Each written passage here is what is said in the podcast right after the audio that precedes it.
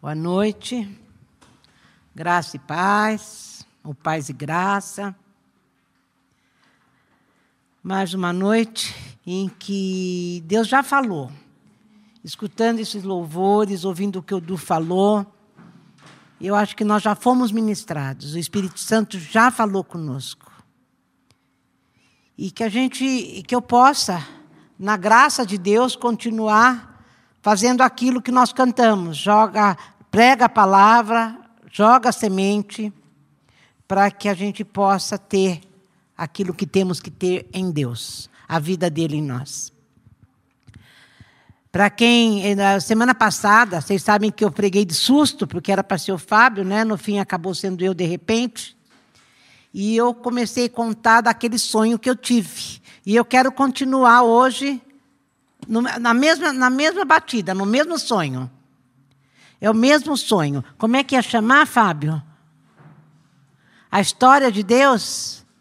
É a história de Deus em nós, ou nós na história de Deus? Dois hoje. Bem, então eu quero começar lendo Mateus. Eu vou começar em Mateus. Mas eu, hoje de manhã, eu estava escutando o Paulo Júnior falar, não o gordo, o magro. E ele estava dizendo que a gente escuta esses evangelistas pregando assim: vem para Jesus.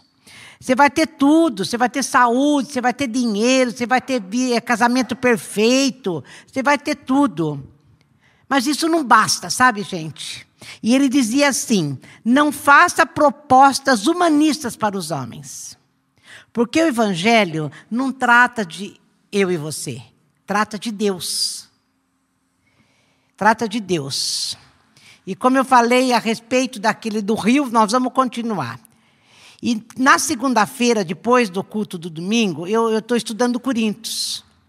Eu cheguei para estudar, eu sentei, eu fui estudar, e era segundo Coríntios 6 que eu ia estudar. Quando eu li, eu falei, puxa vida, eu devia ter falado tudo isso. Porque era tudo que eu tinha para falar. Tudo aquilo que eu tentei falar no domingo estava lá em 2 Coríntios 6. Mas vamos lá primeiro. Eu vou começar em Mateus 4, 18 e 20. Jesus já tinha sido batizado, Jesus já tinha passado pelo deserto. E daí ele caminha, no 18, ele caminhando pela praia do Mar da Galileia, Jesus avistou dois irmãos, Simão, mais tarde chamado Pedro, e André. Eles estavam pescando, lançando as redes no mar. E era nisso que trabalhavam. E Jesus convidou: venham comigo. Vou fazer de vocês um novo tipo de pescadores. Vou mostrar como pescar pessoas em vez de peixes. Sem ao menos fazer uma pergunta, eles simplesmente largaram as redes e foram com eles. Isso pensando naquele meu sonho, que o rio passava e eu estava na margem, mas a chamada era para que eu entrasse no rio. Eu até pensei naquela passagem de Ezequiel que ele fala que nós não podemos nem entrar só onde dá o pé ou até os joelhos, nós temos que entrar aonde não dá mais pé, né? Para deixar o rio me levar. Mas aqui, Jesus está falando isso. Jesus estava passando e chamou os discípulos, que mais tarde foram discípulos, né? Venham comigo. E eles não pestanejaram, eles foram, eles foram. E é mais ou menos sobre isso que nós estamos falando desde o domingo passado. De decisões. Porque decisões, gente, vão mudar a nossa vida. Decisões é, vão mudar nosso destino. Só que quando eu decido, eu tenho que fazer alguns ajustes. E esses ajustes, então, é onde vai mudar meu comportamento, vai mudar minha história. É mais ou menos como Abraão, quando Jesus falou assim para ele, ah, Deus falou assim para ele: Abraão, larga tudo, larga tudo que você tem, me segue. É, larga seus bens, sua segurança, sua parentela e me segue. Abraão foi. É, ele foi crendo que Jesus cuidaria dele, que o Senhor cuidaria dele. É mais ou menos a mesma coisa. Deus continua eh, chamando os homens, uh, dizendo para nós: entra no rio. Mas vai depender de mim, de você, se nós queremos ou não entrar no rio. Não estou falando de salvação. Estou falando de envolvimento, como o Du estava falando, é, de pôr a mão no arado e entrar para trabalhar. Entrar para viver a vida de Deus. Não continuar sendo espectadores, porque tem muitos espectadores, mas a chamada para Deus é essa. Ele está dizendo: vou dar um novo rumo para vocês, é uma nova história. E ainda continuando em Mateus, quando ele, ele fala assim: olha, você pensou que você ia entrar no meu reino? Ou ia entrar, é uma chamada para entrada no reino, né? Você entrou, achou que entrar no meu reino, pra, como os televangelistas estavam falando, para as coisas melhorarem do seu lado, para você ser feliz? Ontem, essa semana eu falei com uma pessoa sobre isso. A chamada de Deus para nós, as águas do rio, gente, eram muito fortes. Assustavam. É como o caminho estreito, não é largo. Era algo realmente que você tinha que pôr a mão na arado porque era duro. E aqui no capítulo 5 ele fala assim: você quer ser feliz? E não é sobre, só sobre isso que eu vou falar, mas olha aqui o que ele fala, Jesus dando uma pincelada para os discípulos. Olha, eu estou te chamando para se envolver comigo, para se envolver no meu reino, mas eu vou ensinar para vocês o que realmente é a busca dessa satisfação que vocês querem ter, dessa felicidade que vocês querem viver. E ele começou a falar. É, vou, vou começar no 3. Vocês serão felizes quando vocês não têm nada mais para oferecer, quando vocês saem de cena a mais de Deus e do seu governo. Felizes ou abençoados são vocês que sofrem por ter perdido o que mais amavam. Só assim poderão ser abraçados por aquele que é o amor supremo. Vocês estão vendo que a, a proposta dele é diferente do que aquilo que a gente está falando.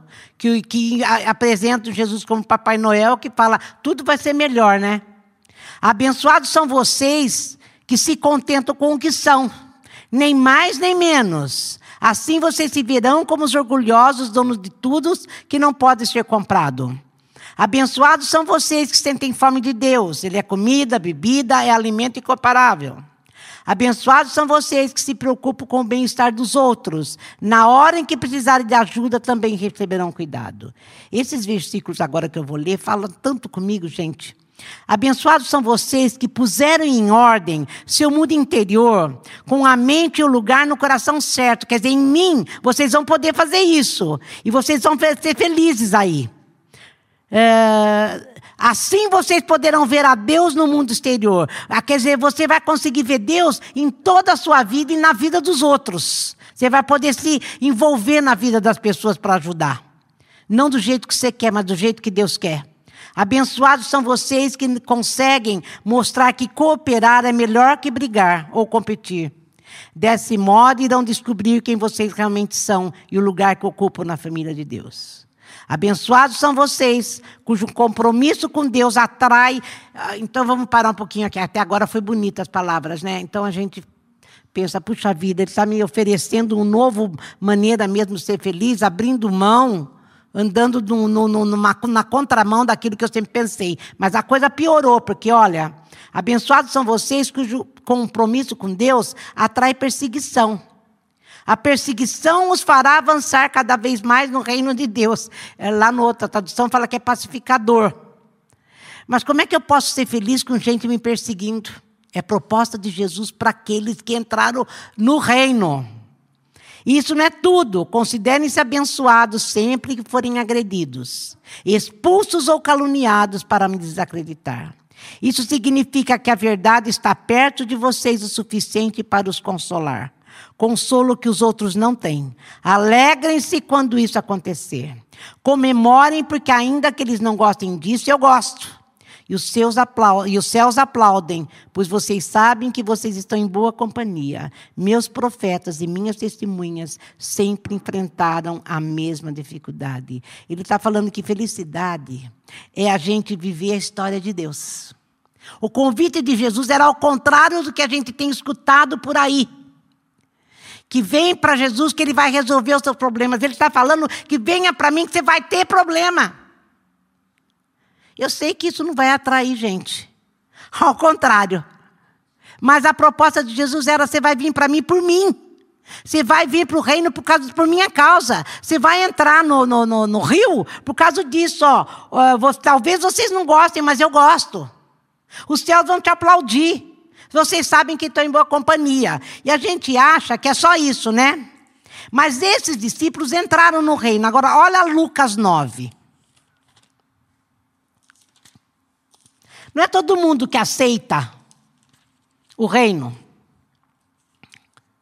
Lucas 9, 23 primeiro. Jesus ainda eh, chamando os discípulos, ele fala assim: falou também dos que os aguardava. Quem quiser seguir-me, tem que aceitar minha liderança. Quem está na garupa não pega a rédea. Eu estou no comando. Até aí tudo bem. Não fujam do sofrimento. Abracem-no. Sigam-me e mostrarei a vocês como agir. Ainda em Lucas 9, 57 a 62. No caminho, alguém pediu permissão para acompanhar Jesus. Com o Senhor, irei para qualquer lugar. Jesus foi incisivo. Você está mesmo pronto para me seguir? Saiba que não costumamos ficar em boas hospedagens. Quer dizer, você tem que abrir mão do seu conforto. Você tem que, para andar comigo, você vai ter que abrir mão de muitas coisas que você acha que vai te fazer bem. Jesus disse ao outro homem: siga-me. E ele respondeu: Tudo bem, só que preciso de alguns dias. Tenho de acertar a questão do sepultamento do meu pai. E Jesus afirmou: as coisas mais importantes primeiro. A prioridade é a vida, não a morte. A vida é urgente, anuncia o reino de Deus. Outro declarou: Estou pronto para seguir o Senhor, mestre, mas antes preciso acertar as coisas lá em casa. E Jesus reagiu sem adiamentos, nada de olhar para trás. Ninguém pode deixar o reino de Deus para amanhã. A oportunidade é para hoje. E eu acho que na outra versão ele está falando da mão no arado. Aquele que tem a mão no arado não pode mais virar para trás. Sinceramente, se Jesus te chamasse hoje e te falasse assim: para viver comigo é desse jeito. O que, que você faria? Você me aceitaria? Você viria comigo? Você viria para o meu reino? Apesar de você, de eu estar dizendo para você que é duro, apesar de eu estar dizendo para você que vai ser guerra, que vai ser luta, que você vai ter perseguições, que muitas vezes você vai ter que abrir mão de certas coisas para poder estar comigo. Sinceramente, o que, que nós responderíamos? Daí eu vou. Você acha que só ficou nisso?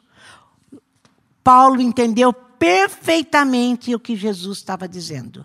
Porque, olha, agora eu vou entrar no 2 Coríntios 6, que foi aquilo que eu estudei naquela segunda-feira. Eu vou começar no 5 primeiro, no finzinho. No 5, eu não marquei. Eu acho que é no 19, 20, deixa eu ver se é 20. Não, no 19, talvez. Somos representantes de Cristo. Deus nos usa para persuadir homens e mulheres e deixar as diferenças de lado e ingressar na obra de Deus. Para reconciliar o ser humano com Ele. Estamos falando por Cristo mesmo agora. Tornem-se amigos de Deus, ele já é amigo de vocês. Como pode?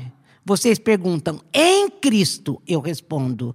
Deus o considerou culpado, ele que nunca fez nada de errado, para que pudéssemos ser considerados sem pecado perante ele. Paulo está falando que em Jesus a gente consegue viver a história de Deus agora. Nós vamos ser cooperadores de Deus para ajudar Deus nesse processo de reconciliar. Não que nós vamos fazer, nós vamos apresentar Cristo, porque em Cristo a gente vive essa história de Deus e apresenta para os outros, que são as boas novas, né? No seis agora. Somos seus companheiros. E Du, eu tinha escrito aqui, não espectadores. Não somos seus companheiros nessa obra. Por isso imploramos não desperdicem nem um pouco a maravilhosa vida que Deus concedeu a vocês. E Ele nos lembra: ouvi seu chamado no tempo certo. No dia em que você precisou de mim, eu estava lá para ajudar. Paulo está falando que nós somos companheiros de Jesus nessa obra, porque a história de Jesus ele não terminou com Jesus, mas continua em nós. Nós vamos fazer agora o que Jesus fazia. Porque Jesus dá para levar o povo até Deus. Quando eu vivo a história de Jesus, eu chego para o outro e posso mostrar o caminho. É isso que ele está falando. E ele chama isso, gente, de maravilhosa vida de Deus. Já sabendo tudo aquilo que eu acabei de falar lá em Mateus. Porque olha o que ele fala. Pois bem, agora é o tempo certo para que ele ouça vocês e os ajude. Nada de deixar para depois. Não frustrem a obra de Deus. Não façam corpo mole, nem lancem dúvidas sobre o que fazemos. Nossa obra, como servos de Deus, tem valor em todos os aspectos. As pessoas nos observam enquanto estamos apostos em prontidão, inabaláveis. Daí ele começa. Em tempos difíceis, maus, trabalhosos, quando somos espancados, porque Paulo sofreu tudo isso, por amor a Jesus Cristo encarcerados, envolvidos em tumultos, trabalhando duro até tarde da noite, às vezes sem comer, com coração puro, mente limpa e mão firme, com gentileza, santidade e amor honesto. Quando dizemos a verdade e quando Deus mostra o seu poder. Quando fazemos o melhor possível pela verdade, quando somos elogiados ou repreendidos caluniados ou honrados, fiéis à nossa palavra, ainda que não confiem em nós, ignorados pelo mundo, mas reconhecidos por Deus, vivos ainda que digam que estamos mortos, açoitados até quase a morte, mas recusando-se a morrer mergulhados em lágrimas, mas sempre cheios de profunda alegria vivendo de mãos vazias, mas enriquecendo a muitos, não tendo nada, mas tendo tudo. Felicidade, Paulo está falando, não tem nada a ver com circunstâncias. Porque ele, ele falou que era uma maravilhosa obra, maravilhosa vida. Daí ele fala que, apesar de tudo isso que ele estava passando e passava, o coração dele estava sempre cheio de profunda alegria. Será que eles eram loucos, gente? O que será que acontece? O chamado era: vem trabalhar, vem fazer a tua lida, vem viver aquilo que eu chamei você para viver. Porque a vida é dura para todo mundo. A vida é dura tanto para nós como para aqueles que não conhecem o Senhor. Mas nós vamos ter um prêmio com isso, que é o próprio Deus. Que é o próprio Deus. Agora, Paulo, naquele tempo, não tinha a Bíblia escrita, era oral. Certamente, Paulo escutou, porque ele viveu, Jesus já tinha ido, já tinha morrido, já tinha uh, ressuscitado, já tinha ido embora quando Paulo veio. Daí Paulo teve aquele encontro com ele lá em Damasco. Mas tudo aquilo que eu acabei de ler em Mateus, Paulo falou para Pedro, falou para João, falou para Lucas, para Lucas não, para os outros, falou para todos os discípulos. E Certamente, quando Paulo começou a conviver, que foi um período muito difícil, inclusive porque não queriam aceitar Paulo, já que ele matava os cristãos, mas quando o aceitaram, eles deviam sentar e compartilhar tudo o que Jesus dizia. E eles diziam dizer para Paulo: Paulo, a vida que você entrou agora é dura. É dura, vai ser dura, é estreito o caminho. O chamado dele para nós é que abandone a nossa, o nosso conceito de felicidade para ter realmente Jesus dentro de nós. Isso é felicidade. E certamente compartilhava tudo aquilo que Jesus dizia e o que eles viveram com Jesus. Tanto que Paulo teve essa experiência com Cristo tão forte. Ele certamente um dia devia estar na beira do rio como eu fiquei lá, só que eu fiquei do lado de fora olhando passar. E eu, a Nanda até me fez uma pergunta na segunda-feira. Você estava sozinha ali no Rio? Porque lembra que eu contei que quando eu fui para um lugar, muitas pessoas foram, mas aí eu voltei sozinha. E ela falou para mim assim: Você estava sozinha? E eu falei: Não. Eu não via ninguém, mas eu sentia alguém perto de mim, atrás de mim, aqui do lado esquerdo. Eu tenho a impressão que foi a mesma coisa, era Jesus ali. E eu creio que Paulo deve ter tido uma experiência mais ou menos assim. Ele viu a Jesus, e quando ele viu a Jesus, ele se apaixonou por Jesus Cristo, e olhar para aqueles olhos de Jesus, ele deve ter visto todo o amor que foi derramado naquela cruz pela própria vida de Paulo. E ele não hesitou. Ele pulou dentro do rio e passou a viver só para Deus. E essa, essa presença que estava do meu lado, eu ainda falei para Nanda, só pode ser Jesus. Porque só de pensar, eu sinto a mesma coisa.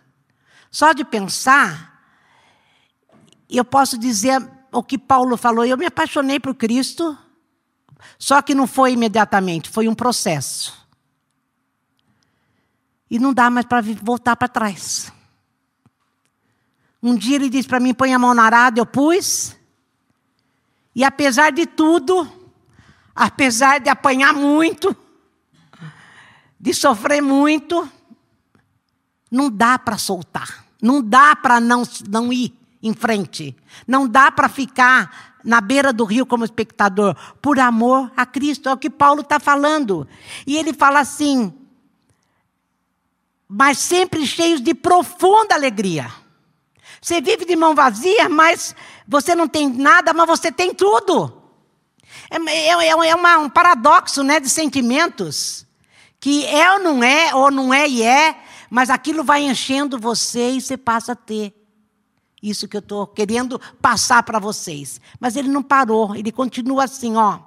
Prezado Coríntios, olha lá, não consigo expressar em palavras quanto desejo que vocês entrem nessa vida plena e cheia de possibilidades. Ele está acabando de falar que era tempos difíceis, maus, trabalhosos, espancado, encarcerado, em tumulto, em apanhar, em perseguição. Mas ele está chamando essa vida plena e cheia de possibilidades. Ele está descortinando a cabeça desses coríntios, falando: olha, é muito melhor do que você pensa. É muito mais, é mais do que você possa viver. É algo que toma conta do teu coração e te enche, enche o peito de felicidade, ele está falando. Não queremos que fechem, é, que, é, não queremos que se fechem assim. A pequenez que sentem vem de dentro de vocês. Olha isso, gente.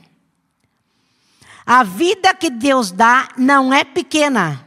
Vocês é que a vivem de modo pequeno. Digo isso com franqueza e com grande afeição. Abram a vida, comecem a vivê-la plenamente. E está falando: olha, a vida no reino é dura sim. É dura, a vida dentro do rio, você vai ter que dar abraçada. Às vezes a água está querendo te afundar, mas você vai ter que subir para respirar. É difícil, mas tem prêmio. E eu fui lá para o versículo 16. Aliás, você lê o Coríntios inteiro, que é bom demais. É, Deus dizendo assim: que aqueles que aceitarem isso, entrar no reino e viver o reino, ele fala exatamente o que somos, cada um de nós, templo que Deus vive em nós. Ele disse: Vou ver, ver neles, e neles vou morrer, vou me mover. Vou ser o Deus deles e eles serão meu povo. Deus está dizendo, Paulo está dizendo, o prêmio é o que Deus falou. Eu vou viver dentro deles, eles vão ser meu templo, templo do meu espírito, eu vou viver dentro deles, eles vão ser meu povo. Paulo considera isso um prêmio, mas ele não parou. E no versículo 18 ele fala assim: que Deus disse: Serei um pai para vocês, vocês serão filhos e filhas para mim palavras do Senhor Deus. Quer dizer, ele vai ser nosso Deus, ele vai andar dentro de nós e conosco, e nós vamos ser povo dele, e ele está dizendo, além de tudo, eu vou ser pai para vocês. Esse é o prêmio que Paulo fala que vale a pena passar tudo o que ele estava passando. E ele considerava uma vida cheia de possibilidade, uma vida cheia plena, uma vida cheia de alegria. E no, no 7.1 ele fala assim: Diante das promessas tão animadoras, ele considera tudo isso animador demais. Saber que Deus vai viver dentro de mim, que ele, nós vamos ser o povo e que ele vai ser nosso pai. Queridos amigos, vamos nos livrar de tudo que nos distraia ou contamine, seja por dentro ou seja por fora. Que a nossa vida esteja em forma e que sejamos templos santos para o culto a Deus. Quando eu li isso na segunda-feira, Eu falei, mas é tudo aquilo que eu estava tentando falar na semana passada. E estou tentando ainda falar, porque é algo que está mais aqui dentro do que eu consigo expressar, mas Paulo também falou aqui que não sabia se ia conseguir falar o que era. Mas Paulo considerou toda aquela dor, aquela perseguição, aquela vida dele de luta, de lida, como alguém que pôs a mão no arado, por amor a Cristo, e falou: Olha, em Jesus eu consigo isso, viver a história de Deus. Porque em Jesus eu passei a ser e passo a viver dentro de mim. Eu sou povo de Deus e sou filho de Deus. Isso aqui, diante disso tudo tão animador, não tem mais nada para me distrair. Eu olho para a água e tenho que pular lá dentro. Eu tenho que me envolver. Eu tenho que viver, independente do que Deus fala a respeito da, daquilo que somos, mas o que nós temos que ser.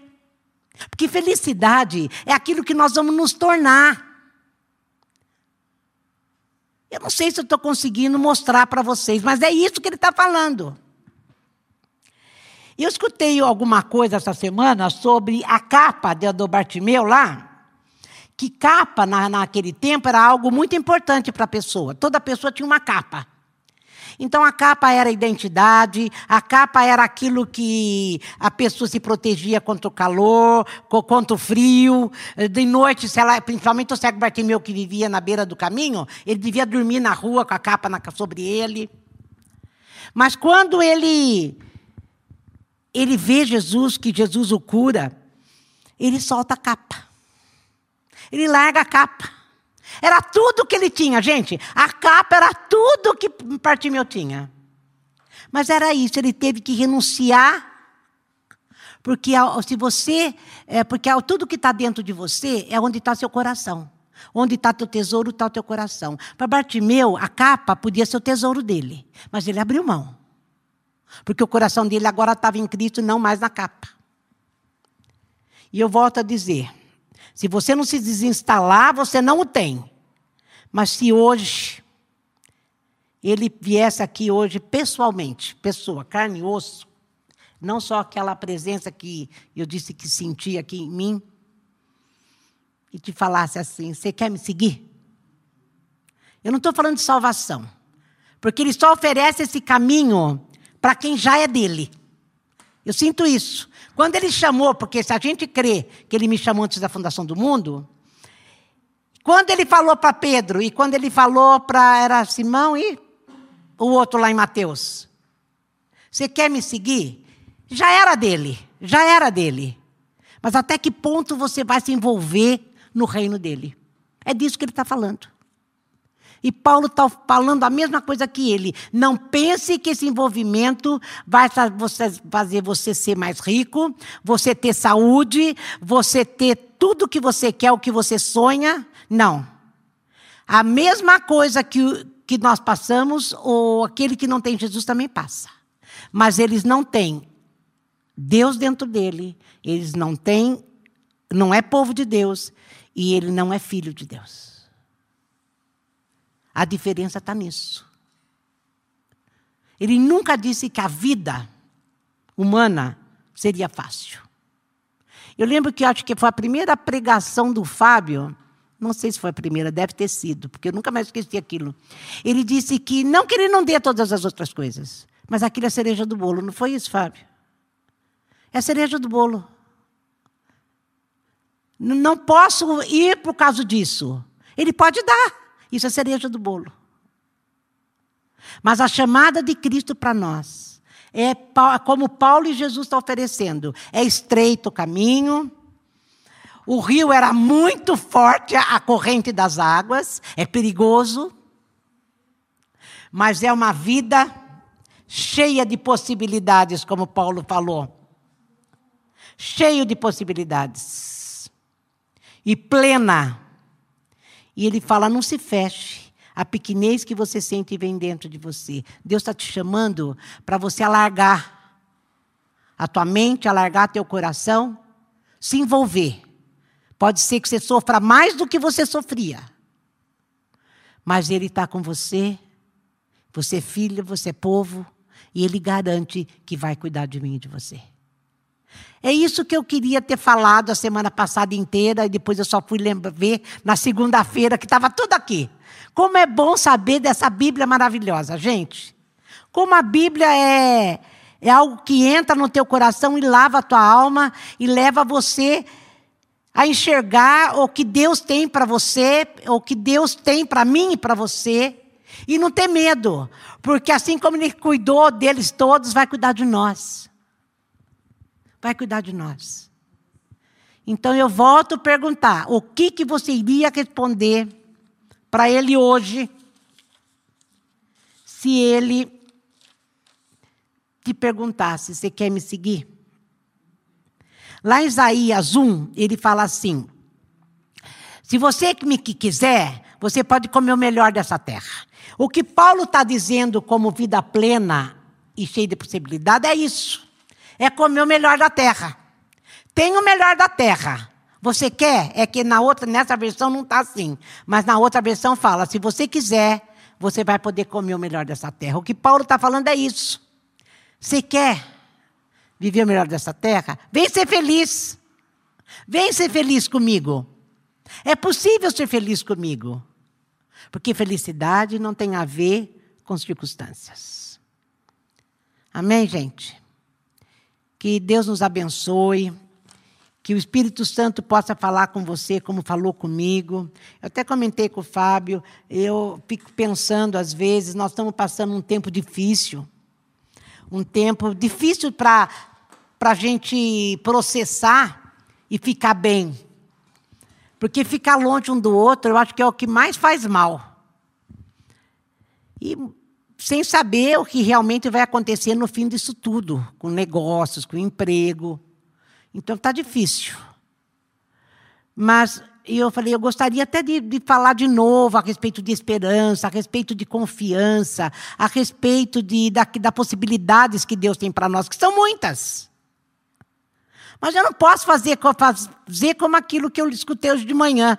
Os televangelistas, não, vem para Jesus você não vai ter problema. Eu estaria mentindo. Nós temos todo o problema do mundo. Só que, diferente do povo que não o conhece, nós temos o Pai.